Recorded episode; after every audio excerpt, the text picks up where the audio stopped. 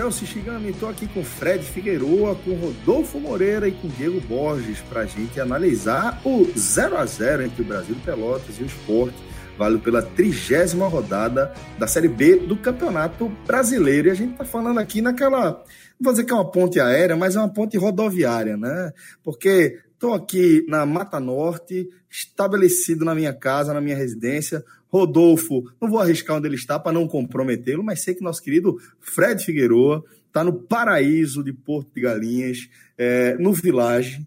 E imagino, Fred, que tenha sido daquelas experiências inesquecíveis, apesar de ter acompanhado o desdobramento de como você foi para lá, e aqui eu estou me referindo àquela coisa meio que resolver em cima da hora, rapidamente encontrou uma vaga, mas apesar de ter sido uma experiência mais é, de última hora, eu tenho convicção, sem ter trocado uma palavra com você esse fim de semana, que é daquelas experiências que você vai levar para a vida, junto com Dona Mariana, que esteve aí com você, inclusive, né? Celso, inclusive se estiver tendo algum barulho aí ao fundo do meu áudio, é o mar, né? Mas olha, jovem, eu aqui com barulho de sapos, tentando é, é, camuflar o barulho de sapo aqui da nossa gravação, e você veio com uma, uma tabocada dessa, jovem? Exatamente. Aqui estou o cenário, e pode acreditar o ouvinte que é absolutamente real. Eu estou na rede, a rede fica a 150 metros, se muito, do mar a 30 metros da praia. E esse é o cenário aqui de um dos bangalôs do Village. Meus pesos, é... meu jovem. Imagina você está sofrendo aí. Veja, nesse momento eu estou perdendo os pontinhos gravando esse telecast, né? Ganhei pontos no final de semana oh, mas inteiro. tem ponto, tem ponto. mas nesse momento estou perdendo alguns. Mas assim, tem uma coisa que é impressionante no Village. Se a gente fala isso há muito tempo e é, e quando a gente vem, eu fazia algum, alguns meses que eu não vim aqui, sempre tem uma novidade, sempre tem algo melhor. Reforma ali, chamaram... reforma ali na recepção, naquela estrutura é, de entrada, é impressionante, né? Exatamente. Fizeram um. Porque perto da recepção, aqui tem duas áreas de tomar café da manhã e de almoçar, né? Tem, é logo na entrada à esquerda, tinha uma dessas áreas e agora passou por uma ampla reforma, ficou mais isolada, ficou linda a entrada. E além de ficar linda a entrada, a área né, do café da manhã também ficou muito mais bonita, mais reservada. Esse foi um, uma das reformas que eu encontrei aqui. A outra, de altíssimo padrão, é a área destinada às massagens, né, o spa. Meu amigo, pois ficou é. impressionante. Impressionante. Então, todas as vezes que o cara vem aqui, tem uma, uma novidade que causa aquele impacto, que causa aquela surpresa positiva. E eu vou ficar aqui mais algumas horinhas, viu? Só saio daqui umas 10, 10 e meia de amanhã. Ainda dá para pegar jovem. a prainha da segunda-feira. Mas eu acho que eventualmente vai perder mais pontinhos aí, né? Porque a gente vai gravar aqui esse telecast de Brasil de Pelotas 0, Esporte 0, e ao fim desse domingo, depois que as coisas estiverem melhor arrematadas, as coisas estiverem mais claras, vai rolar também aquele podcast rodada da Série B, falando da trigésima rodada, toda a parte matemática, e você tá no bolo aí, né? E já marquei com o Rodolfo. Rodolfo, depois das 11. Rodolfo. Das 11. Eu só pego a bronca. e o homem lá no paraíso, tá vendo aí? Mas, o Rodolfo tá não... trancado dentro do carro. Eu, eu tenho uma teoria de que... Por aí. Eu tenho uma teoria de que onde o Fred estiver, ele vai querer participar. Pode estar... Tá, pode ser a paisagem que for, o momento do ano que for. Se o Leão jogar. Certamente. O homem é, é, é conclamado, pô. Diante de alguns resultados, a turma pede mesmo. Bom, só para a gente fechar aqui essa ideia, se o nosso ouvinte estiver pensando também em curtir toda essa estrutura que Fred está descrevendo, essa estrutura que Fred está de fato aproveitando, vai lá no site vilageportigalinhas.com.br, faz a sua reserva, você escolhe lá a data. Importante, se você conseguir se planejar a partir de 60 dias de antecedência para sua sua reserva, quando você utilizar o nosso código, que é o podcast 45, você vai ter um desconto de 36% tá? Porque o nosso código ele é o código que vai Depois de tudo, tem as promoções do Village, tem uma coisa, tem outra. Então tem, por exemplo, essa tarifa especial, que é a tarifa de early booking, quando você consegue fazer com alguma antecedência. Se você fizer a partir de 60 dias, você toma aí 36% de desconto, somando, claro, com o desconto do podcast 45 minutos, que é o podcast 45. Então fique esperto, entra no site, faz a sua reserva, tenta se planejar e utilizar o código da gente, porque é um desconto absurdamente decisivo. A gente está falando de 36% de desconto. Celso, inclusive, encontrei hoje aqui um ouvinte nosso, mas não consegui conversar melhor com ele, não consegui sequer pegar o nome dele. Perreado, né? Perreado, perreado. É, não, ele, no caso, ele estava dentro da piscina, eu passando, andando, ele só fez, Fred! Eu dei aquele, aquele Opa, legal, mas não consegui, é, não consegui é, conversar com ele. Pode ser se eu encontrar ainda, se ele ainda estiver por aqui, no podcast da rodada, eu faço essa, essa saudação. Então pronto. Então fica a dica aí para os nossos ouvintes aproveitarem o nosso código com, com o Village Porto e e também para ficar esperto no seu feed, que já já vai estar disponível também o podcast da trigésima rodada da Série B do Campeonato Brasileiro. Mas agora, Fred, a gente vai falar desse 0 a 0 mais um empate que o esporte é, vou dizer conquistou, mas mais um empate do esporte nessa Série B, o 13 terceiro empate é, da campanha rubro-negra. É, nesse jogo, Fred, que foi aquele 0 a 0 clássico, né? O esporte não conseguiu é, oferecer muitos riscos, mas também não sofreu muitos riscos do Brasil de Pelotas, né? Verdade, Celso. Você, na hora que estava conversando com o Rodolfo, falou que muitas vezes as pessoas me esperam, querem minha presença aqui nos programas para analisar os jogos do esporte, mas quando eu entrei no Twitter hoje, o ambiente estava hostil. Porque hostil? o que eu encontrei. Foi mesmo, hostil. Jovem? Quando acabou o jogo, eu entrei, nem falei. O ambiente estava hostil, porque todas as mensagens que chegaram, que, tavam, que tinham me marcado, era assim: agora é esperar o telecast para Fred dizer que Guto fez tudo certo, que Guto lá aquilo, que Guto é aquilo, que os jogadores é, é, é que não funcionam. Várias mensagens nesse tom. Por quê? Porque é exatamente o que você falou na abertura. Foi o 0 a 0 clássico. E o 0 a 0 clássico, ele reforça as impressões que você tem do time na temporada. Aquilo que eu falei no programa passado, eu tenho que repetir aqui. Quando a gente analisa o 29 jogo, nesse caso, o 30 jogo, a gente não está analisando fora do contexto. A gente não está analisando Brasil de Pelotas e Esporte disputando uma vaga na Copa do Brasil em março, que você está conhecendo as duas equipes. A gente já está encerrando a temporada, na reta final mesmo da Série B. Então, é uma soma de tudo que aconteceu na caminhada.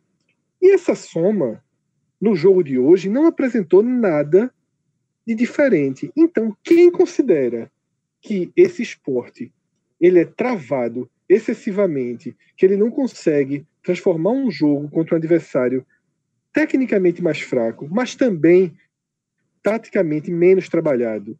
Quem acha que o esporte não consegue se impor e ganhar de equipes com o perfil do Brasil de Pelotas fora de casa, sempre, vez por outra, consegue o resultado, quem considera que esse nó, que, essa, que esse travamento, ele é causado por Guto Ferreira, hoje ficou com certeza absoluta que é Guto Ferreira que causa esse, esse limite tão perto, digamos assim, do time, esse limite que não deixa é, o esporte ir além e, por exemplo, exercer uma perseguição mais próxima ao líder Bragantino.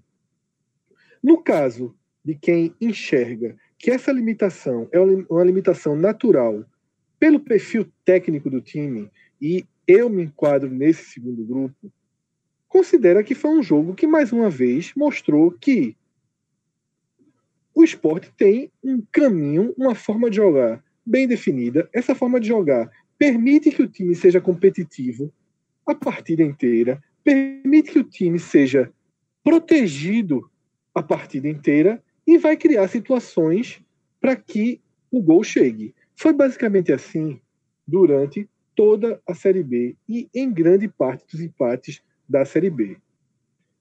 Isso, para mim, seria o suficiente para que o time tivesse, por exemplo, a pontuação do Bragantino. Mas alguns empates vieram de forma muito acidental ou de um castigo muito pesado dois casos dos pênaltis perdidos contra a CRB e Oeste, tá? a falha é, é, absurda contra o Cuiabá. São esses pontos que pesam mais na conta do que a teoria, do que a visão de se é Guto Ferreira que trava ou se é a limitação técnica que trava. Tá? No final das contas, foram acidentes de percurso que acabaram causando essa distância.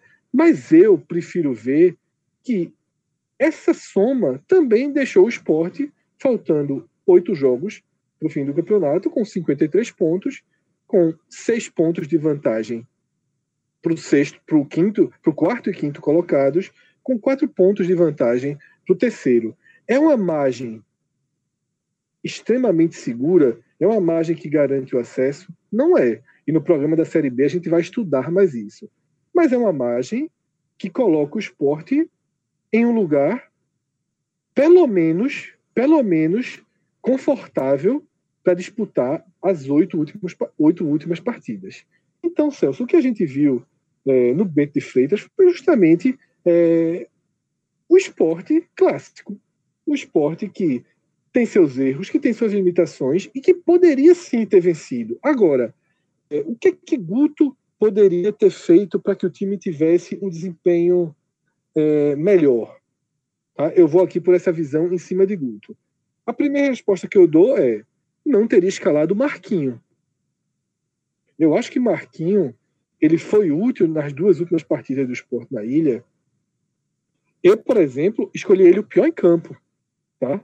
No jogo contra o São Bento, que ele fez o gol da vitória. Eu, conheci, eu escolhi ele o pior em campo, um dos piores em campo. Na partida contra o Cuiabá, ele foi um pouco melhor.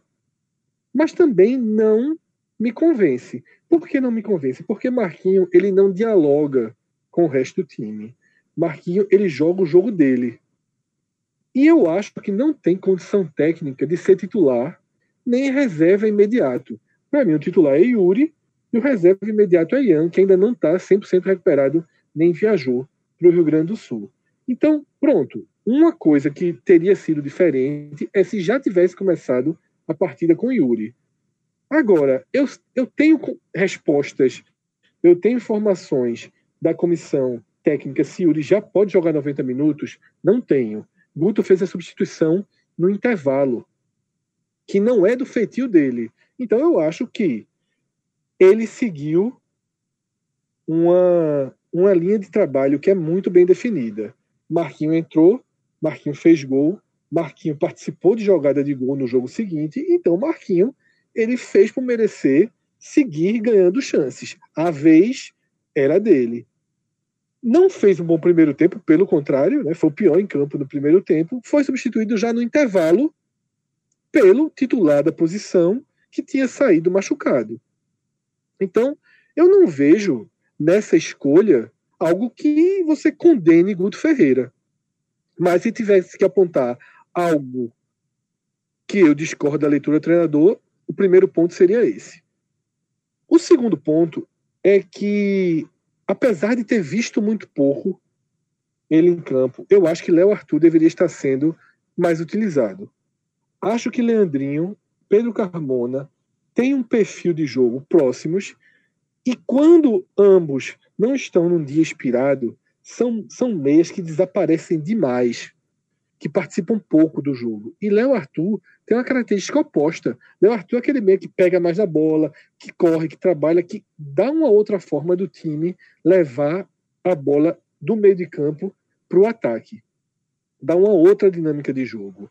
Sabe, trocar Leandrinho por, por Pedro Carmona é sempre, eu não vou dizer seis por meia dúzia, mas seis e meio por por 6,8, sabe? Não, não muda muito a forma do time jogar.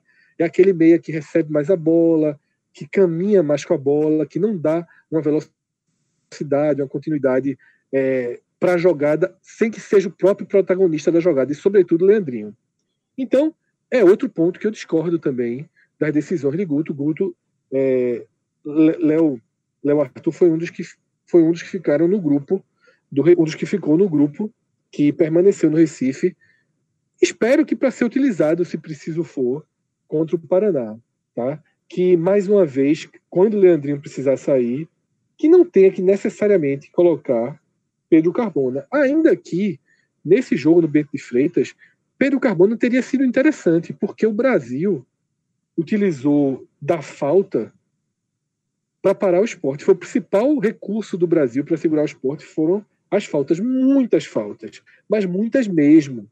O Brasil contou com uma arbitragem bem conivente, bem conivente, não foi uma arbitragem horrorosa, não. O cara parava muito o jogo, qualquer faltinha marcava, mas foi muito é, é, é, conivente com esse tipo de marcação, distribuiu poucos amarelos e, no lance capital, digamos assim, do erro dele, deveria ter expulsado o lateral direito do Brasil, numa entrada duríssima em Sander, que gerou inclusive uma enorme confusão dentro de campo. E tanto Salvio Spíndula, comentarista no, no PFC, quanto. Eu acho que foi Márcio Rezende comentou na Globo, eu assisti o jogo no PFC. Os dois disseram que o jogador deveria ter sido expulso, e era bem claro isso, por isso que gerou essa revolta toda do esporte. Então, os pontos que eu tenho aqui para discordar de Guto no final das contas, são esses. Muita gente novamente revoltada com a entrada de Elton, certo? No lugar de Hernani, que também tem sido preservado dos minutos finais. Ele atinge o um nível de cansaço, o esporte chega segunda-feira à noite, já joga quarta, sete da noite. O Paraná chega no Recife antes do esporte. Só para você ter ideia do desgaste. Pelotas para Porto Alegre são quatro horas de ônibus. Depois tem voo de Porto Alegre para São Paulo, São Paulo para o Recife. Então Hernani também estava certo que sairia.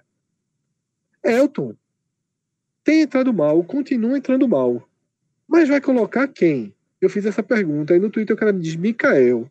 Veja, me desculpe, mas Mikael não vai entrar. Mikael não trabalhou com Guto Ferreira.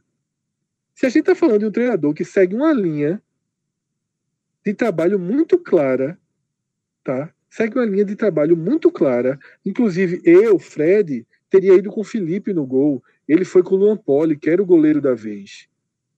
E se mostrou uma decisão, não foi muito exigido, uma decisão certa.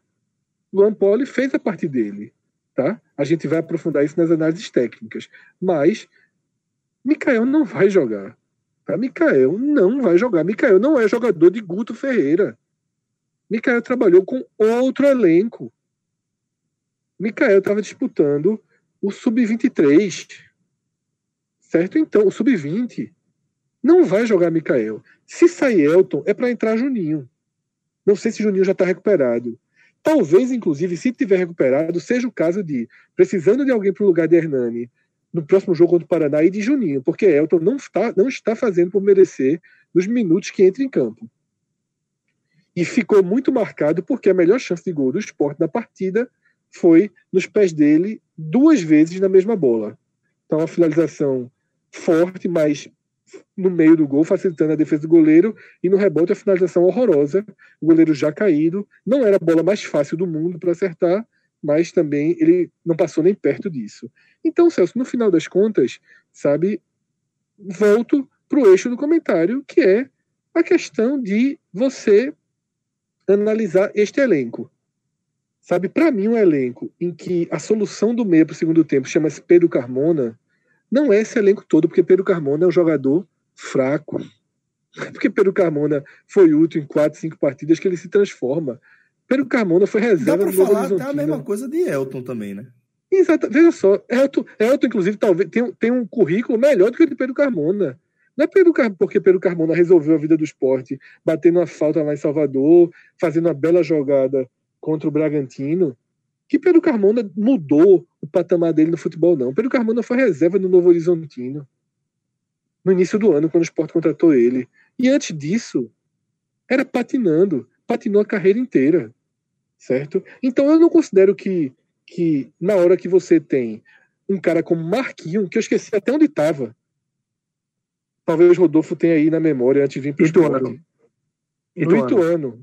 Jogou o quê? Série D, Série D, série D. acabou a Série D e o Sport pegou. Exatamente, olha só, Marquinhos estava jogando na Série D do Campeonato Brasileiro. Que super elenco é esse que o titular estava jogando no Ituano, na Série D do Campeonato Brasileiro? Que super elenco é esse que o meia imediato, quando você precisa reserva, é Pedro Carmona. Então calma, tá? Calma. É, é, essa é a minha visão.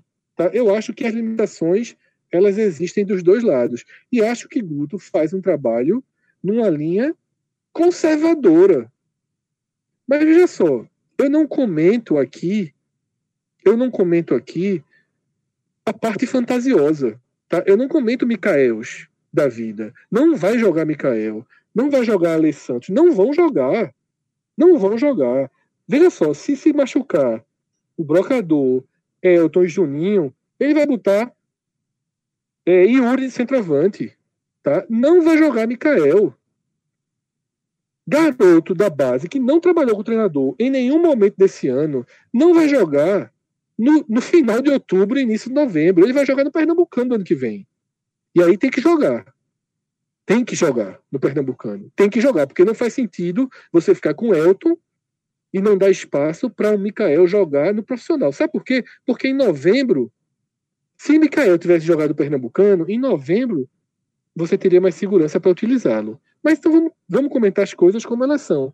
E, para mim, esse é o comentário mais razoável que dá para fazer dessa partida. Rodolfo, queria também o seu ponto de vista desse 0 a 0 Que leitura você faz desse ponto que o esporte traz do Bento de Freitas? E aí, Celso? Primeiramente, deixar aqui um alô. É, alô já falei um pouco mais. Minha voz apareceu algumas vezes, mas não deu cumprimento a você, nem a Fred, Diego, que está aí ajudando na edição, e o torcedor do esporte que estiver acompanhando a gente. Eu acho que, do ponto de vista do torcedor, é óbvio que existe uma frustração muito grande é, com esse resultado. Primeiro, em termos. É, quando a gente analisa o tamanho das duas equipes, porque sempre nos, num confronto entre Esporte e Brasil de Pelotas, o Esporte era amplo favorito. Então já existe uma frustração natural em não ver o Esporte saindo de campo vitorioso em nenhuma das vezes que enfrentou o Brasil de Pelotas na Série B, né? 2 0 a 0 então é, é, claro que é frustrante. E segundo, por conta da qualidade da equipe, né? Porque pode acontecer de uma equipe ter pouca tradição, mas viver um momento como Cuiabá e Operário viveram nessa, nessa Série B que muda um pouco o contexto da análise. Mas esse é um Brasil de Pelotas que tinha como seu camisa 9 um atacante que não era sequer titular do Santa Cruz na Série C, né, que é o Guilherme Queiroz. Então, claro que também soma bastante para o inconformismo do resultado.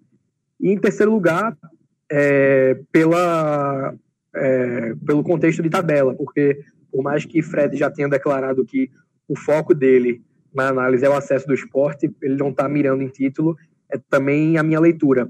Eu acho que o esporte é um, faz uma Série B de, em desempenho, obviamente não regular, mas de apresentar futebol melhor do que o Bragantino, mas é um esporte que não.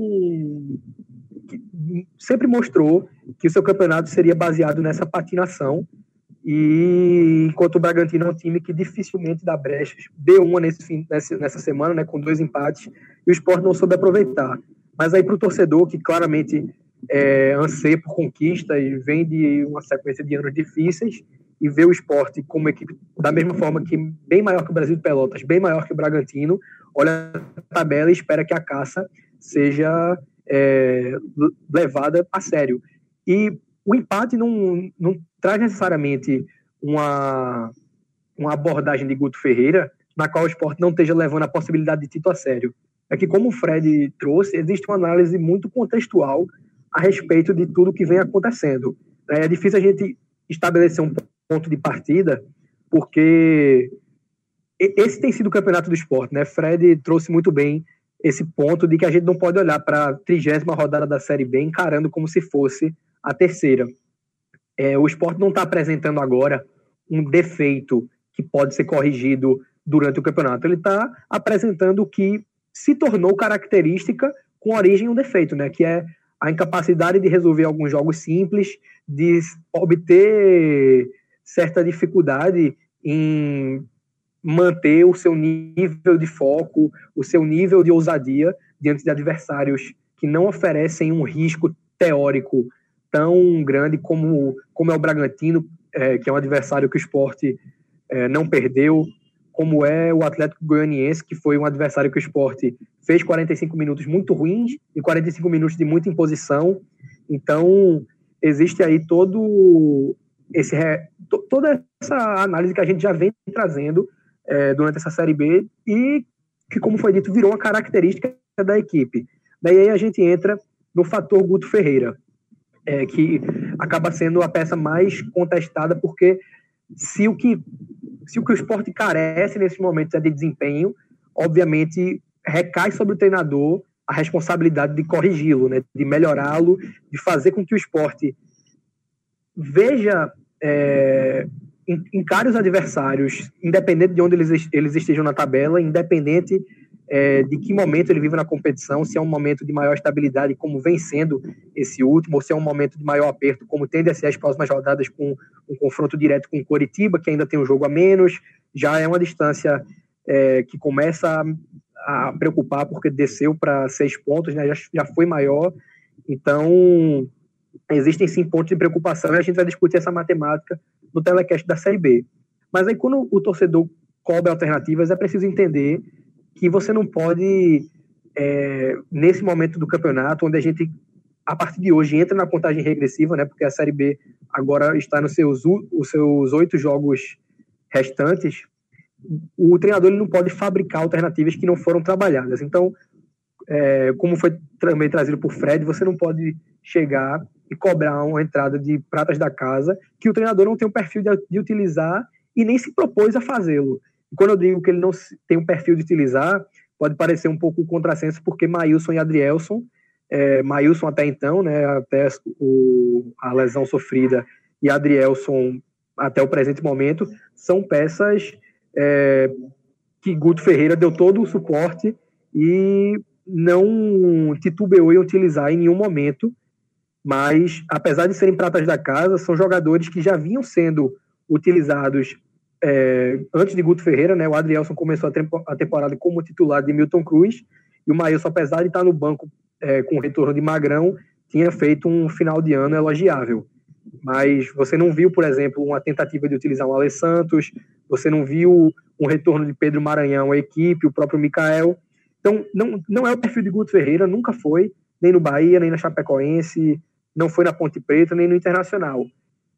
Se a discussão, em algum momento, no final do ano, um esporte já com o seu lugar estabelecido, passar a ser se Guto Ferreira é o técnico ideal para construir o futuro do esporte, a gente pode debater isso aí como algo que não, não compactua com o que o clube precisa ter de opinião. Mas para o um momento, é lógico que ele não pode pegar a Série B a oito rodadas do fim e empurrar em campo jogadores que não tiveram nenhum desenvolvimento no profissional, que não tiveram é, a gente critica muito, às vezes, a imaturidade da equipe, né, de ceder certos empates em momentos do jogo que aparentam estar controlados, e aí você colocar em campo uma ou duas peças extremamente inexperientes deixa é, a equipe ainda mais suscetível a isso.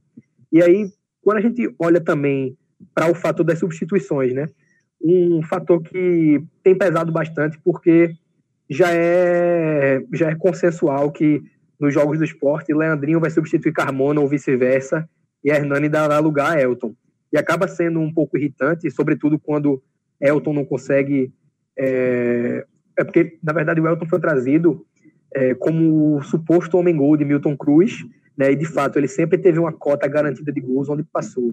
Foi artilheiro no Vasco, foi artilheiro do Pernambucano pelo Náutico, ano passado foram 10 gols na Série B pelo Figueirense, então havia uma expectativa, até certo tempo atrás de que, por mais que ele tenha sido aceito como o reserva de Hernani, ele pudesse, é, nos, nas, noites nas noites e tardes infelizes do, do brocador, ou então em momentos que ele não pudesse estar em campo, ele pudesse oferecer essa mesma cota ao esporte e não vem ocorrendo. E claro que isso gera irritação no torcedor, que pede. Era até mais é, que isso. A expectativa é de que ele é, fosse titular eventualmente no lugar de, de Hernani. Assim que chegou, sim, havia esse. Quando chegou, né? no começo do ano, ele era o, como falei, o homem-gol de Milton Cruz, né? Só que durante a própria era Milton, que foi curta, e também no Pernambucano, em algumas oportunidades que teve com o Guto Ferreira, seja com uma entrada como suplente, mas com um tempo de jogo maior do que o de hoje, por exemplo, que foram apenas 10 minutos, ele não conseguiu corresponder.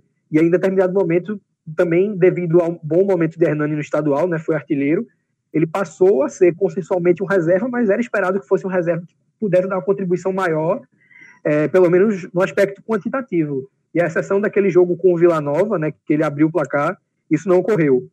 E a previsibilidade dessas substituições acaba sendo um fator contra Guto Ferreira, mas é preciso que a gente analise que essa previsibilidade nas mudanças ela é acompanhada de uma portabilidade de eficiência.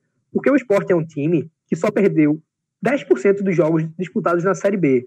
São três derrotas em 30 partidas realizadas até aqui. Então é óbvio que o esporte é um time eficiente e é óbvio que, na maioria das vezes, essas mudanças têm dado certo. O Pedro Carmona resolveu aí é, pelo menos quatro vezes. Da última vez que eu tinha contabilizado, a gente podia dizer que ele deu cinco pontos ao esporte. Isso já deve ter aumentado de lá para cá. É, então, existe sim uma eficiência nesse, é, digamos assim, nesse cenário, já nessa pedra cantada, porque o esporte não é, ele pode ser uma equipe, dentro de alguns contextos, incompetente, mas ele não é uma equipe ineficiente em nenhum aspecto nessa Série B, e por mais que o momento é, da tabela traga um pouco de insegurança por conta da chegada do América Mineiro, do ressurgimento do Coritiba, eu não acho que haja há uma preocupação e que deve ser altamente considerada, mas não há motivo para desespero. E quando eu falo em desespero, eu quero dizer justamente no contexto de você colocar em campo um, Mica, é, um Mikael, é, você optar pela saída de certos jogadores que é, como o próprio Hernani foi né, no começo do ano, é, uma, uma peça contestada, inclusive pela figura de Fred. Você não pode chegar agora e cobrar que certos jogadores, que por mais que não tenham é, o nível que o esporte mereça ter como uma equipe que está acostumada a brigar por coisas maiores, por mais que não sejam as peças que Guto Ferreira gostaria de ter, são os jogadores que têm a rodagem necessária para continuar jogando esse campeonato, certo? Então, da mesma forma que traz um pouco de chateação para o torcedor olhar a tabela e ver o esporte com três derrotas, longe do primeiro lugar, e isso é uma surpresa, porque não, não, com certeza não, não ocorreu na história da Série B, eu, com certeza não, mas é muito provável que não tenha ocorrido uma equipe chegar com um número tão baixo de resultados negativos e não conquistar o título. Mas seria igualmente surpreendente se uma equipe que perde tão pouco deixasse de conquistar o acesso. Então eu acho que não existem razões para para mudanças bruscas, e isso inclui a própria mudança de treinador, porque o esporte chegou até aqui, ele está no G4 com alguma gordura, não há indícios de que vai deixar de sair, porque o esporte não, não enfrenta uma oscilação, já, já ocorreram momentos nessa Série B muito piores do que esse, que não chega nem a ser um momento ruim, o esporte vem de uma sequência de bons jogos sem perder, então fica a amargura por conta de um resultado que a gente pode chamar de ruim, levando em conta todo o contexto de qualidade do adversário, de tradição do adversário, da tabela do esporte que poderia ter encostado no Bragantino, mas eu não acho tá, que é, abre margem para discussão de troca de treinador, de mudanças radicais dentro da equipe. O esporte tem que se ater ao que tem sido feito e fazer as mudanças que são demandadas, como é uma mudança que ocorreu com o Maílson decorrente de uma lesão. E aí, é, essa foi uma análise, assim como a de Fred, mais contextual, e aí a partir daqui a gente pode entrar um pouco no, no que dá para se analisar de uma partida tão fraca como foi a de hoje. Mas apesar é, da ausência de uma qualidade no jogo e de uma partida que, se, é, que poderia ter sido tanto uma, uma vitória que não justificasse o que o esporte jogou, como uma atuação muito boa do esporte que também não tivesse conseguido é, traduzir em resultados, mas sendo que foi, uma partida que não teve nenhum resultado e nenhum desempenho, para mim não justifica absolutamente nenhuma mudança de curso no que o esporte vem feito. Essa é a grande mensagem que tem que ser assimilada para que o esporte não continue patinando e possa é, conseguir com alguma antecedência esse acesso, porque o grande perigo seria chegar nas rodadas finais com alguma pressão para enfrentar uma Ponte Preta que talvez chegue viva à 37ª rodada, e o Atlético Goianiense, que muito provavelmente vai estar brigando é, com quem estiver na briga, Celso. Fred, a última vez que a gente conversou, antes de você ir a Porto de Galinhas, você estava fazendo uma parada estratégica que me deixou também com inveja, companheiro. Essa sua, esse seu fim de semana aí foi nervoso, viu? Crossover, que chama, aprendi isso na menor. Ontem de noite eu tava sozinho aqui, mais ou menos no mesmo lugar que eu tô agora. Mais ou menos não, no mesmo lugar que eu tô agora, que eu comi na rede também, só que a comida tava na mesinha é, aqui do lado, porque sobrou tanto a pizza quanto a sobremesa, que eu experimentei, a sobremesa nova da Pizza Hut, elas sobraram, aí quando deu 11 horas da noite eu digo, opa, 11 e meia, vou aqui. Peguei, Sobraram e, não, estavam armazenadas, é diferente. Perfeito. Nada perfeito. sobra. Tudo calculado, tudo calculado. Claro, sempre, jovem. Celso, eu esqueci o nome da sobremesa. Mas é uma sobremesa, agora é muito cavala. Uma cavalice sobremesa. Eles avisam, é para três pessoas. Mas vou logo avisar aqui que cinco comem. Enquanto sobremesa, Celso, come. Se for lá a gente fazer um lanche de tarde, escolher isso, lógico que cinco não comem. Mas se a gente comer uma pizza e logo depois pedir uma sobremesa, Primeiro, é grande, é muito grande. Eu, eu esqueci o nome agora, mas são. É o bolo uns... malte com sorvete, é esse? Não, não. São uns. Como se fosse. Uma, um, é uma massa de marshmallow. Como se fosse uns pãezinhos. Fica no formato de uns pãezinhos, mas na verdade é só marshmallow.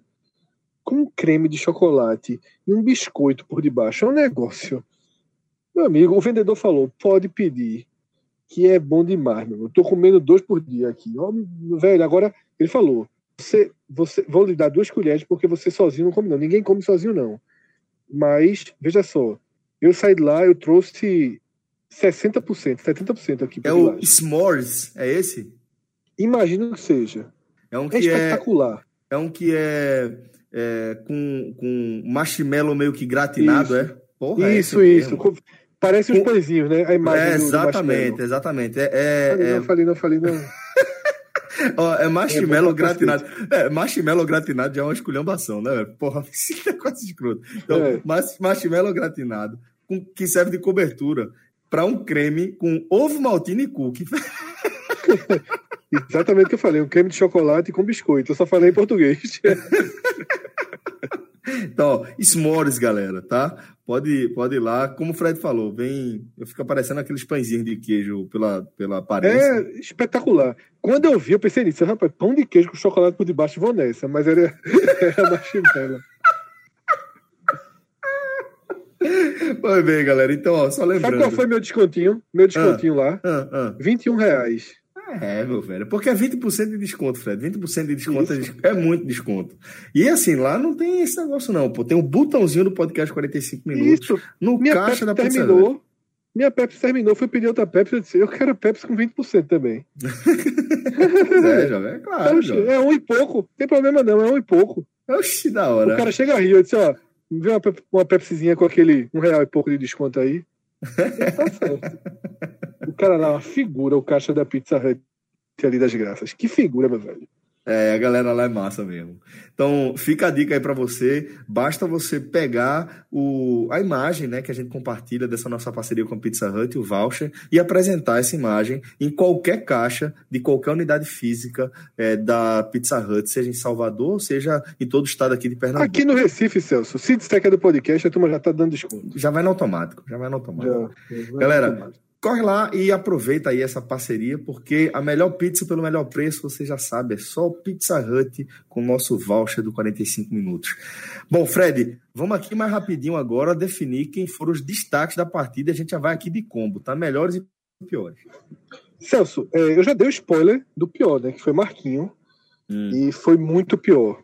E eu complemento essa lista dos piores com os dois jogadores que entraram no segundo tempo porque tanto o Carmona quanto o Elton, para mim, eles devem é, integrar essa lista. Por quê? Porque os outros que foram mal, eu vou citar eles rapidamente, eles fizeram um primeiro tempo ruim e se recuperaram no segundo tempo. É o caso, por exemplo, de Leandrinho, Charles. Por exemplo, eu não gostei do primeiro tempo de Charles. Eu sou um cara que defende muito Charles. Achei que ele fez um primeiro tempo fraco, mas se recuperou no segundo tempo. E Leandrinho fez um primeiro tempo horrível. Lá para os 38, 39, começou a aparecer mais no jogo. Mas para mim, ele foi bem no segundo tempo. Ele apareceu bem mais para o jogo. Então, os piores em campos são os jogadores que jogaram menos tempo. Marquinho, que jogou 45 minutos. Carmona, que jogou uns 25 minutos. E Elton, que jogou 10, 12, 13 minutos. é, mas tá entrando em campo cabisbaixo, tá disputando pouco a bola, tá o oposto de Hernani. E nos pés de Elton, como a gente falou há pouco, né, caiu a melhor chance do jogo e ele não aproveitou. Então não tem como ser diferente. Para mim, Marquinhos, Carmona e Elton são os piores em campo. Carmona é um jogador que vou reforçar aqui, tá? É, ele é isso aí. É útil, se tornou útil, ok, mas ele é isso aí. No lado dos melhores, que é difícil escolher porque ninguém foi muito bem, eu diria que é quase uma, uma obrigação, um dever, colocar Luan Poli como primeiro da lista. Se Maílson tivesse feito exatamente a mesma partida de Luan, eu não colocaria Maílson como o primeiro melhor. Eu até poderia colocar como o terceiro, mas eu não colocaria ele na primeira posição do pódio. Mas não é Maílson. Como eu sempre falo, a gente tem que analisar o contexto. A gente está na reta final do ano Luan Poli está fazendo sua estreia. E para uma estreia, ele conseguiu passar no teste. Inclusive, é, teve algo engraçado. O JC publicou uma tweetada essa semana que eu até tirei onda. Eu disse: Tite e Tafarel estão viajando para Pelotas para assistir a estreia desse cara. Né? Eu lembro que a tweetada tinha. Era, era, uma, era uma, uma aspa da entrevista do preparador de goleiro e fazendo mil elogios a Luan Poli, né? Técnico, rápido, arrojado. Velho, assim. me lembrou aquela descrição do Serra Talhada, né? aquela clássica descrição de Serra Talhada que de 2011, eu acho, que a gente sempre sempre traz de volta no podcast, destacando as virtudes do time, que só tinha, meu irmão, craque nas descrições dadas lá pelo treinador. Mas tem uma palavra, tem um adjetivo que foi usado pelo, pelo preparador do goleiro que Luan Poli ele mostrou, que ele é arrojado, sabe? Ele, a primeira saída dele do gol foi horrível.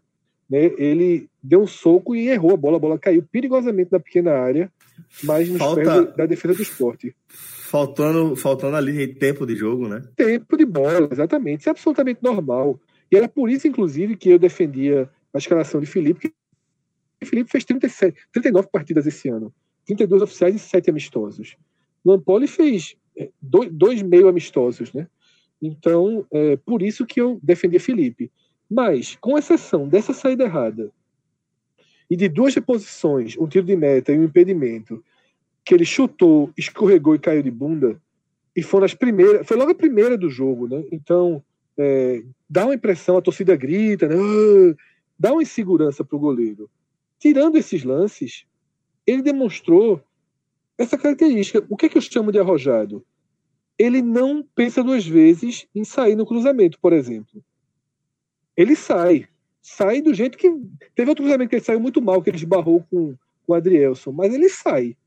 Então, ele tem essa coragem de sair no cruzamento e mostrou também a mesma velocidade de decisão na saída de bola quando teve uma boa chance para o Brasil e ele travou o jogador, né, uma chance pela meio sem ângulo, mas poderia ter sido gol, e ele faz a defesa. Não só ele sai corretamente fechando o ângulo, mas ele precisa fazer o movimento do braço para evitar o gol. Então acho que, que Luan Poli, pela, pela armadilha que caiu, né, estrear fora de casa, a partida estava com vento, jogo chato.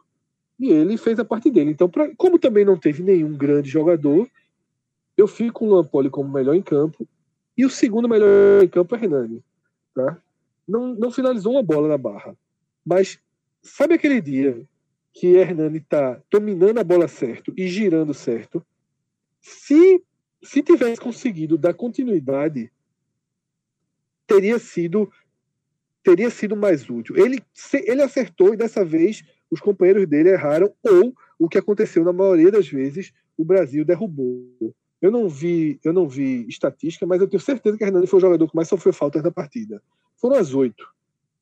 Sabe? E todas do mesmo jeito, ganhando a bola, girando certo, saindo rápido e sendo derrubado, sendo parado. Conseguiu só aqui de lembrança dois amarelos foram em cima dele. Dois amarelos cometidos pelo Brasil foram nessas jogadas de Hernani. Um ele recebeu uma falta por trás e a outra ele girou e o camisa 8 puxou ele, ainda levou os porros do banco, ele, o cara foi dizendo que ele já tinha passado, né, o camisa 8 justificando o amarelo. Então, para mim, fica Luan Poli e Hernani como os destaques da partida.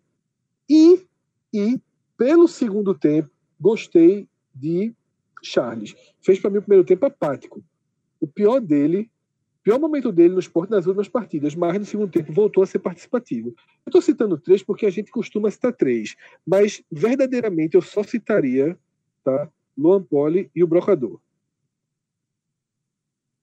Rodolfo, e a sua análise aí dos, dos destaques da partida?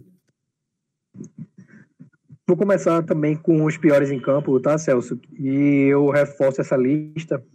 Apenas é, vou na mesma que Fred, mas eu coloco um destaque para Elton no pódio. Curioso que ele foi o que menos jogou, né? Se a gente considera aí o trio Elton, Marquinho e Carmona. Mas é o. Se a gente pudesse personificar esse empate para mim numa figura, seria dele, tanto pelo peso da repetição dessa frustração com o Elton ao longo da temporada, tanto pelo lance isolado de um atacante da experiência de Elton, é, do histórico de Elton, é, perder duas é, possibilidades num só lance, né? Apesar de não serem, é, a gente poder colocar no inacreditável futebol clube, digamos assim, eram lances que você espera uma conversão. E aí, passando para os melhores, é, eu gostei bastante, assim, também do. Não bastante, mas superou minhas expectativas o que eu vi de Luan Poli. É, eu tinha um certo receio por conta. Eu, é, como, como, torcedor do Náutico, eu tenho uma desconfiança muito grande com esses goleiros de. É, content, que ficam contentes com, com o banco de reservas por conta de Luiz Carlos, que a torcida do esporte também conhece bem. Então, eu tinha esse receio de que a exibição de Luan Poli revelasse um, um risco muito grande ao esporte, porque era um jogador que os pouco a única oportunidade, né, como um defensor da camisa do esporte havia sido amistoso com o CSA, em que dos lances que eu vi não passou nenhuma segurança, vinha de um grande período de inatividade e aí como o Fred ressaltou, um jogo chato fora de casa, num gramado não muito bom, com vento, é um, um, jogo com certo peso já para o time, porque os concorrentes tinham pontuado e uma derrota deixaria o esporte a somente cinco pontos do, do quinto colocado. Então tinha um certo peso em cima dessa atuação. É, colocaria Sander em segundo lugar, porque algum tiveram os dois lances na partida. Acredito que os dois na segunda etapa, em que é, eu identifiquei possibilidades muito boas é, de contra-ataque puxados por Sander, mas a irregularidade do gramado pareceu comprometer bastante a sequência do lance. E nos dois casos, é, o correr da bola permitiu uma antecipação do, do oponente, né, do, do marcador que estava mais próximo, que eu acho que não teria sido possível num, num lance normal, num gramado com, digamos assim, um correr normal da bola. E eu colocaria Hernani como melhor em campo, justamente por conta do que Fred trouxe, que eu acho que tem um peso maior para um critério de seleção, que é você oferecer recursos para a criação de jogada.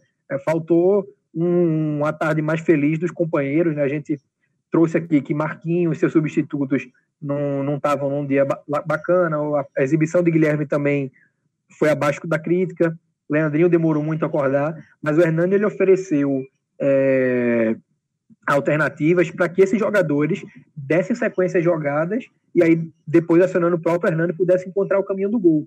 Mas faltou esse complemento é, de você a partir é, de um pivô, a partir de uma bola protegida ou então de um giro é, do, de Hernani já com a bola, dar alternativa tanto criando linha de passe como é, houve um, um, lance, acredito que no primeiro tempo, foi no primeiro tempo, que eu não estou lembrando agora quem foi o jogador do esporte que, que recebeu a bola, mas tinha faltado para mim a iniciativa de já bater direto em gol, houve um pensar muito acentuado no lance, então a gente vai pontuando para que para cada é, para cada uma dessas alternativas criadas, a gente identificava pontos nos atletas que impediam é, a movimentação de Hernani se tornar uma assistência ou de uma participação em gol. mas isso para mim tem um peso muito grande porque é um diferencial na busca de qualquer vitória e como tem sido ao longo dessa Série B, né? O esporte, o Hernani não é somente o artilheiro do esporte, como é um dos maiores garçons do campeonato. E por conta disso, para mim, vale o pódio de melhor em campo. É, reforço essa, esse comentário dizendo que para o torcedor não existe motivo para desespero. O esporte tem um jogo em casa contra um concorrente que, apesar de eu já ter colocado fora, já na rodada passada, já fora da briga, né? É, ainda é um concorrente direto e, mesmo não sendo, três pontos para o esporte agora são só o, o início de uma contagem regressiva para uma conta que está muito perto de se fechar. Então, apesar de Elton talvez até merecer a vaia do torcedor, de um Pedro Carmona viver uma irregularidade muito grande, de um Luan Poli não oferecer a segurança que o clube quer, eu acho que é momento de a torcida do esporte apoiar esse elenco, não dar margem para o início de uma, uma pequena crise, né? Porque ela não nada disso pode partir do torcedor. O torcedor do esporte tem que ser a grande mola dessa equipe e nos momentos em que, que, é, que a própria equipe não oferecer as condições de apoio que o torcedor gostaria, né, de jogar junto, os, a torcida tem que é, utilizar o seu papel de 12 jogador para possibilitar uma virada dentro de, dentro de campo. Né? Eu recordo do acesso do esporte em 2011, no qual a crença do torcedor na camisa foi muito forte, e o esporte acabou é, conseguindo acesso em condições muito mais desgastantes, muito menos prováveis do que a desse acesso que já está pavimentado. Falta apenas uma confirmação matemática que a cada rodada fica mais perto, porque o esporte não deixa de pontuar. São somente três derrotas. Então. Perfeito, Rodolfo. Minha mensagem. É, perfeito, perfeito. Porque o que a gente está vendo nesse momento é um comportamento bem ranzinza. Bem ranzinza. E você lembra o acesso de 2011, mesmo o acesso de 2013, o abraço era muito maior. A mobilização, a, a, a margem de aceitar as limitações do time é muito maior. Mas isso é, é, uma volta aqui ao ponto de partida. E lembrando que no podcast da rodada a gente vai detalhar essa matemática, tá? A gente vai detalhar essa matemática, é uma matemática importante para o desfecho. O esporte fecha a trigésima rodada e por uma por um erro de tabela, né? Se alguém fecha no domingo, não deve abrir a rodada, mas o esporte ele fecha a rodada e abre a próxima rodada. Então ele joga com a pressão natural, que é a pressão do desgaste já o desgaste violentíssimo, tá? violentíssimo, e vou aproveitar esse desgaste violentíssimo para é, passar aqui um bastidor. Que o esporte ele cogitou, antes da viagem, o esporte cogitou deixar três, quatro atletas titulares no Recife. Mais do que isso, o esporte cogitou fazer uma ação uma mobilização junto à CBF para que essa partida não fosse disputada na quarta-feira. O time chega na noite de segunda, não vai ter folga, não vai ter treino, é só regenerativo e volta para campo. E todo mundo sabia, todo mundo sabe da importância desse jogo de quarta-feira. Então, assim, é, tá na hora de se deixar de ser um pouco ranzinza. Naquele jogo contra o São Bento, eu abri o comentário aqui no Telecast sobre como o esporte se colocou numa situação de pressão depois do roteiro do empate com o CRB. A gente viu contra o São Bento o esporte nervoso no início do jogo, que tinha insegurança de fazer a bola girar, de fazer a bola rodar. Acho que as duas vitórias em casa, recentes, não vão criar a mesma atmosfera para o jogo do Paraná. Eu acho que o fato de você ter vencido as últimas partidas em casa lhe, dá, lhe, lhe injeta essa tranquilidade, essa confiança para você fazer o seu jogo. Pode até não vencer o Paraná, mas tem que fazer o seu jogo. Algo que o Sport teve dificuldade contra o São Bento. Tá? Então, eu acho que essa mensagem de Rodolfo ela acaba sendo bem importante no final, porque assim, tá? visões sobre futebol, tá? visões é, mais aprofundadas sobre o que fez esse time não render mais, é um ótimo debate aqui para o Telecast, é um ótimo debate para o Twitter. Vai ser um debate intenso quando acabar a Série B. Mas agora, mas agora, no estádio, tá? não tem nem o que ficar pensando nisso. Não tem o que ficar pensando nisso. Quem for para o jogo contra o Paraná, o futebol pode ser horroroso. Pode ser horroroso. Se vencer por meio a zero, é para ser celebrado. Se empatar, que obviamente não é para ser celebrado, não tem que fazer inferno. Porque nesse momento o inferno só é nocivo. Se perder o jogo, tem que ser assimilado. Porque agora o esporte só vai deixar esse acesso passar se sair do eixo. Uma oscilação negativa não tira o esporte do acesso. Sair completamente do eixo tira. E só sai completamente do eixo se o externo exceder na pressão e infiltrar o interno, porque o interno está super bem administrado.